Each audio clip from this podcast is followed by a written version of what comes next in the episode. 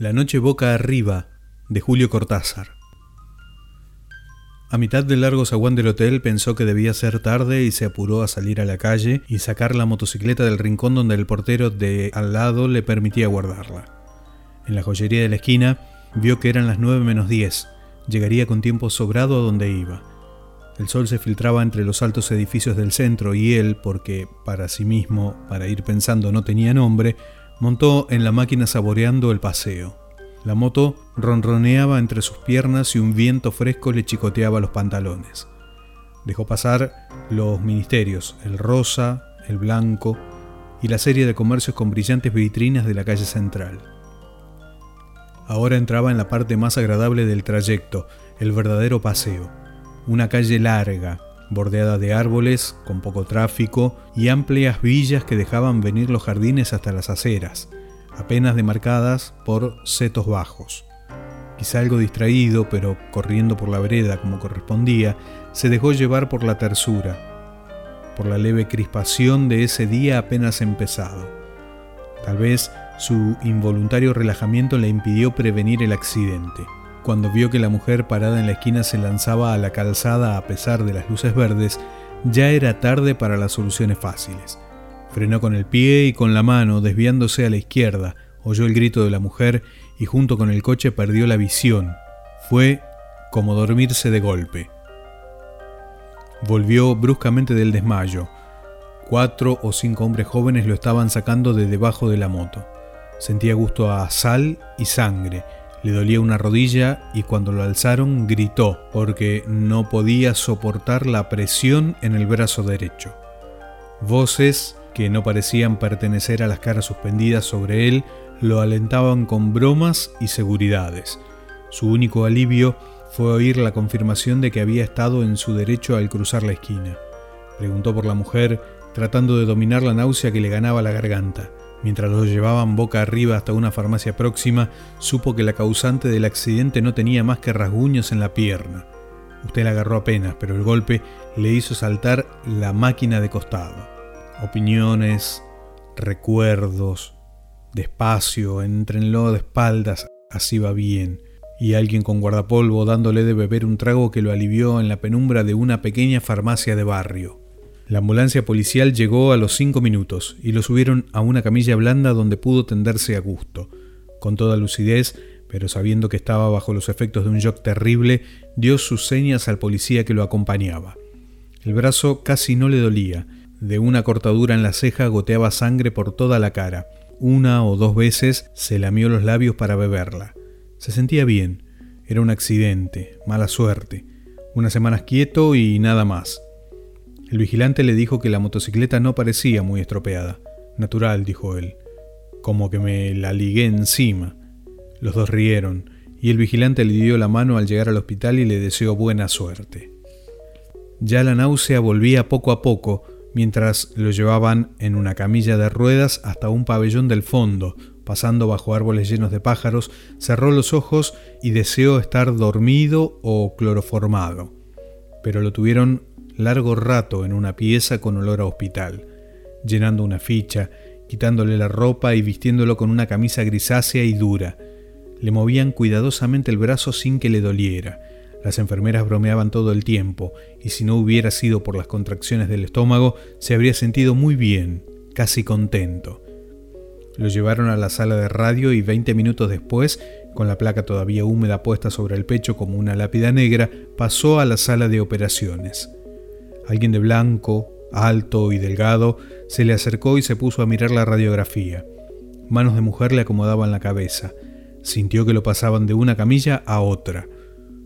El hombre de blanco se le acercó otra vez sonriendo, con algo que le brillaba en la mano derecha. Le palmeó la mejilla e hizo una seña a alguien parado atrás. Como sueño era curioso, porque estaba lleno de olores y él nunca soñaba olores.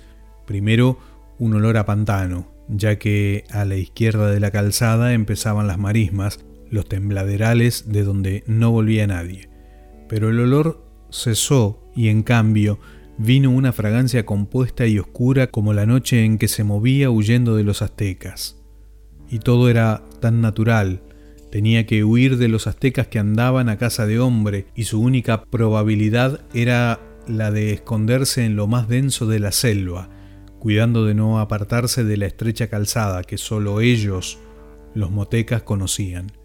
Lo que más lo torturaba era el olor, como si aún en la absoluta aceptación del sueño algo se rebelara contra eso que no era habitual, que hasta entonces no había participado del juego. Huele a guerra, pensó tocando instintivamente el puñal de piedra atravesado en su ceñidor de lana tejida. Un sonido inesperado lo hizo agacharse y quedar inmóvil, temblando. Tener miedo no era extraño, en sus sueños abundaba el miedo. Esperó, tapado por las ramas de un arbusto y la noche sin estrellas. Muy lejos, probablemente del otro lado del gran lago, debían estar ardiendo fuegos de vivac. Un resplandor rojizo teñía esa parte del cielo. El sonido no se repitió. Había sido como una rama quebrada, tal vez un animal que escapaba como él del olor a guerra. Se enderezó, despacio, venteando. No se oía nada, pero el miedo seguía allí como el olor, ese incienso dulzón de la guerra florida. Había que seguir, llegar al corazón de la selva evitando las ciénagas, a tientas, Agachándose a cada instante para tocar el suelo más duro de la calzada, dio algunos pasos. Hubiera querido echar a correr, pero los tembladerales palpitaban a su lado. En el sendero en tinieblas buscó el rumbo, entonces sintió una bocanada del olor que más temía y saltó desesperado hacia adelante. Se va a caer de la cama, dijo el enfermo de la cama de al lado. No brinque tanto, amigazo. Abrió los ojos y era de tarde, con el sol ya bajo en los ventanales de la larga sala. Mientras trataba de sonreír a su vecino, se despegó casi físicamente de la última visión de la pesadilla. El brazo enyesado colgaba de un aparato con pesas y poleas. Sintió sed, como si hubiera estado corriendo kilómetros, pero no querían darle mucha agua, apenas para mojarse los labios y hacer un buche. La fiebre lo iba ganando despacio y hubiera podido dormirse otra vez, pero saboreaba el placer de quedarse despierto, entornados los ojos, escuchando el diálogo de los otros enfermos, respondiendo de cuando en cuando a alguna pregunta. Vio llegar un carrito blanco que pusieron al lado de su cama. Una enfermera rubia le frotó con alcohol la cara anterior del muslo y le clavó una gruesa aguja conectada con un tubo que subía hasta un frasco lleno de líquido opalino. Un médico joven vino con un aparato de metal y cuero que le ajustó al brazo sano para verificar alguna cosa. Caía la noche y la fiebre lo iba arrastrando blandamente a un estado donde las cosas tenían un relieve como de gemelos de teatro. Eran reales y dulces y a la vez ligeramente repugnantes, como estar viendo una película aburrida y pensar que, sin embargo, en la calle es peor y quedarse. Vino una taza de un maravilloso caldo de oro oliendo a puerro, a apio, a perejil. Un trocito de pan, más precioso que todo un banquete, se fue desmigajando poco a poco. El brazo no le dolía nada, y solamente en la ceja, donde lo habían suturado, chirriaba a veces una punzada caliente y rápida. Cuando los ventanales de enfrente viraron a manchas de un azul oscuro, pensó que no iba a ser difícil dormirse. Un poco incómodo, de espaldas, pero al pasarse la lengua por los labios resecos y calientes sintió el sabor del caldo y suspiró de felicidad abandonándose. Primero fue una confusión, un atraer hacia sí todas las sensaciones por un instante embotadas o confundidas. Comprendía que estaba corriendo en plena oscuridad, aunque arriba el cielo cruzado de copas de árboles era menos negro que el resto. La calzada, pensó. Me salí de la calzada. Sus pies se hundían en un colchón de hojas y barro y ya no podía dar un paso sin que las ramas de los arbustos le rozaran el torso y las piernas. Jadeante, sabiéndose acorralado a pesar de la oscuridad y el silencio, se agachó para escuchar. Tal vez la calzada estaba cerca. Con la primera luz del día iba a verla otra vez. Nada podía ayudarlo ahora a encontrarla. La mano, que sin saberlo él aferraba al mango del puñal, subió como un escorpión de los pantanos hasta su cuello, donde colgaba el amuleto protector. Moviendo apenas los labios, musitó la plegaria del maíz que trae las lunas felices y la súplica a la muy alta, a la dispensadora de los bienes motecas. Pero sentía, al mismo tiempo, que los tobillos se le estaban hundiendo despacio en el barro, y la espera, en la oscuridad del chaparral desconocido, se le hacía insoportable. La guerra florida había empezado con la luna y llevaba ya tres días y tres noches. Si conseguía refugiarse en lo profundo de la selva, abandonando la calzada más allá de la región de las ciénagas, quizá los guerreros no le siguieran el rastro. Pensó en la cantidad de prisioneros que ya habrían hecho, pero la cantidad no contaba, sino el tiempo sagrado. La casa continuaría hasta que los sacerdotes dieran la señal del regreso. Todo tenía su número y su fin, y él estaba dentro del tiempo sagrado, del otro lado de los cazadores. Oyó los gritos y se enderezó de un salto, puñal en mano. Como si el cielo se incendiara en el horizonte, vio antorchas moviéndose entre las ramas muy cerca. El olor a guerra era insoportable y cuando el primer enemigo le saltó al cuello casi sintió placer en hundirle la hoja de piedra en pleno pecho. Ya lo rodeaban las luces y los gritos alegres. Alcanzó a cortar el aire una o dos veces y entonces una soga lo atrapó desde atrás. Es la fiebre, dijo el de la cama de al lado. A mí me pasaba igual cuando me operé del duodeno. Tome agua y va a ver que duerme bien. Al lado de la noche de donde volvía, la penumbra tibia de la sala le pareció silenciosa. Una lámpara violeta velaba en lo alto de la pared del fondo como un ojo protector. Se oía toser, respirar fuerte, a veces un diálogo en voz baja. Todo era grato y seguro, sin acoso, sin... Pero no quería, no quería seguir pensando en la pesadilla. Había tantas cosas en que entretenerse. Se puso a mirar el yeso del brazo las poleas que tan cómodamente se lo sostenían en el aire. Le habían puesto una botella de agua mineral en la mesa de noche. Bebió del gollete golosamente. Distinguía ahora las formas de la sala, las treinta camas, los armarios con vitrinas. Ya no debía tener tanta fiebre. Sentía fresca la cara. La ceja le dolía apenas, como un recuerdo. Se vio otra vez saliendo del hotel, sacando la moto. ¿Quién hubiera pensado que la cosa iba a acabar así? Trataba de fijar el momento del accidente y le dio rabia advertir que había ahí como un hueco, un vacío que no alcanzaba a rellenar. Entre el choque y el momento en que lo habían levantado del suelo, un desmayo o lo que fuera no le dejaba ver nada. Y al mismo tiempo tenía la sensación de que ese hueco, esa nada, había durado una eternidad. No, ni siquiera tiempo. Más bien como si en ese hueco él hubiera pasado a través de algo o recorrido distancias inmensas. El choque, el golpe brutal contra el pavimento. De todas maneras, al salir del pozo negro había sentido casi un alivio mientras los hombres lo alzaban del suelo. Con el dolor del brazo roto, la sangre de la ceja partida, la contusión en la rodilla, con todo eso, un alivio al volver al día y sentirse sostenido y auxiliado. Y era raro. Le preguntaría alguna vez al médico de la oficina. Ahora volvía a ganarlo el sueño, a tirarlo despacio hacia abajo. La almohada era tan blanda y en su garganta fiebrada la frescura del agua mineral. Quizá pudiera descansar de veras, sin las malditas pesadillas. La luz violeta de la lámpara en lo alto se iba apagando poco a poco. Como dormía de espaldas, no sorprendió la posición en que volvía a reconocerse, pero en cambio el olor a humedad, a piedra resumante de filtraciones, le cerró la garganta y lo obligó a comprender. Inútil abrir los ojos y mirar en todas direcciones. Lo envolvía una oscuridad absoluta.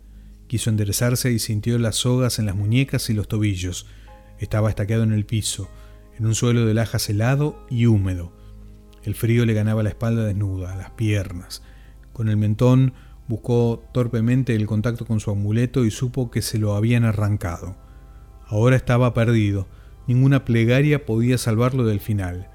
Lejanamente, como filtrándose entre las piedras del calabozo, oyó los atabales de la fiesta. Lo habían traído al Teocali. Allí estaba en las mazmorras del templo a la espera de su turno. Oyó gritar, un grito ronco que rebotaba en las paredes, otro grito acabando en un quejido. Era él que gritaba en las tinieblas, gritaba porque estaba vivo, todo su cuerpo se defendía con el grito de lo que iba a venir, el final inevitable.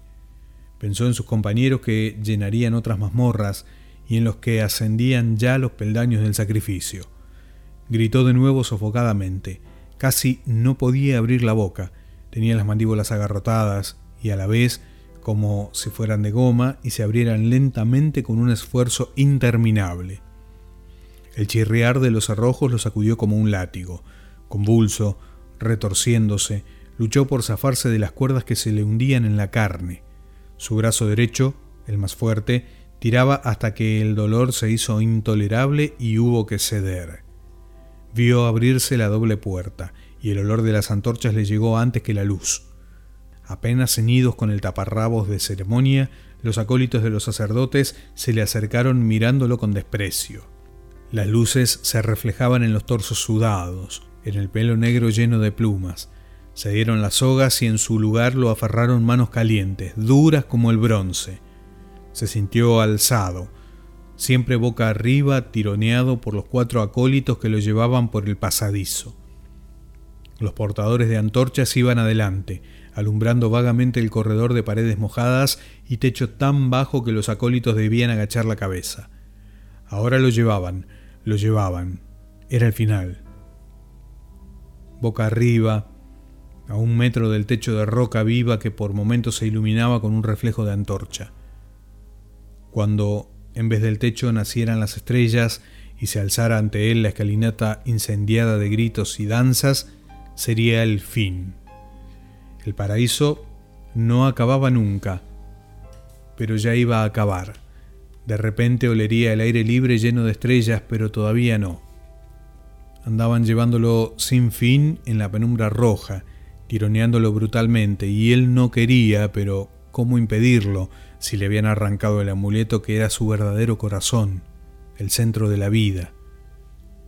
Salió de un brinco a la noche del hospital, al alto cielo raso dulce, a la sombra blanda que lo rodeaba. Pensó que debía haber gritado, pero sus vecinos dormían callados. En la mesa de noche, la botella de agua tenía algo de burbuja, de imagen traslúcida, contra la sombra azulada de los ventanales. Jadeó buscando el alivio de los pulmones, el olvido de esas imágenes que seguían pegadas a sus párpados. Cada vez que cerraba los ojos las veía formarse instantáneamente y se enderezaba aterrado, pero gozando a la vez del saber que ahora estaba despierto, que la vigilia lo protegía, que pronto iba a amanecer con el buen sueño profundo que se tiene a esa hora, sin imágenes, sin nada. Le costaba mantener los ojos abiertos. La modorra era más fuerte que él. Hizo un último esfuerzo. Con la mano sana esbozó un gesto hacia la botella de agua. No llegó a tomarla. Sus dedos se cerraron en un vacío otra vez negro y el pasadizo seguía interminable roca tras roca con súbitas fulguraciones rojizas, y él, boca arriba, gimió apagadamente porque el techo iba a acabarse. Subía, abriéndose como una boca de sombra, y los acólitos se enderezaban, y de la altura una luna menguante le cayó en la cara donde los ojos no querían verla. Desesperadamente se cerraban y abrían buscando pasar al otro lado descubrir de nuevo el cielo raso protector de la sala. Y cada vez que se abrían era la noche y la luna mientras lo subían por la escalinata. Ahora con la cabeza colgando hacia abajo y en lo alto estaban las hogueras. Las rojas columnas de rojo perfumado y de golpe vio la piedra roja brillante de sangre que chorreaba y el vaivén de los pies del sacrificado que arrastraban para tirarlo rodando por las escalinatas del norte. Con una última esperanza, apretó los párpados gimiendo por despertar. Durante un segundo creyó que lo lograría porque estaba otra vez inmóvil en la cama, a salvo del balanceo cabeza abajo, pero olía a muerte, y cuando abrió los ojos vio la figura ensangrentada del sacrificador que venía hacia él con el cuchillo de piedra en la mano. Alcanzó a cerrar otra vez los párpados, aunque ahora sabía que no iba a despertarse, que estaba despierto, que el sueño maravilloso había sido el otro, absurdo como todos los sueños, un sueño en el que había andado por extrañas avenidas de una ciudad asombrosa, con luces verdes y rojas que ardían sin llama ni humo, con un enorme insecto de metal que zumbaba bajo sus piernas. En la mentira infinita de ese sueño, también lo habían alzado del suelo, también alguien se le había acercado con un cuchillo en la mano, a él, boca arriba, con los ojos cerrados entre las hogueras. De Julio Cortázar, La noche boca arriba.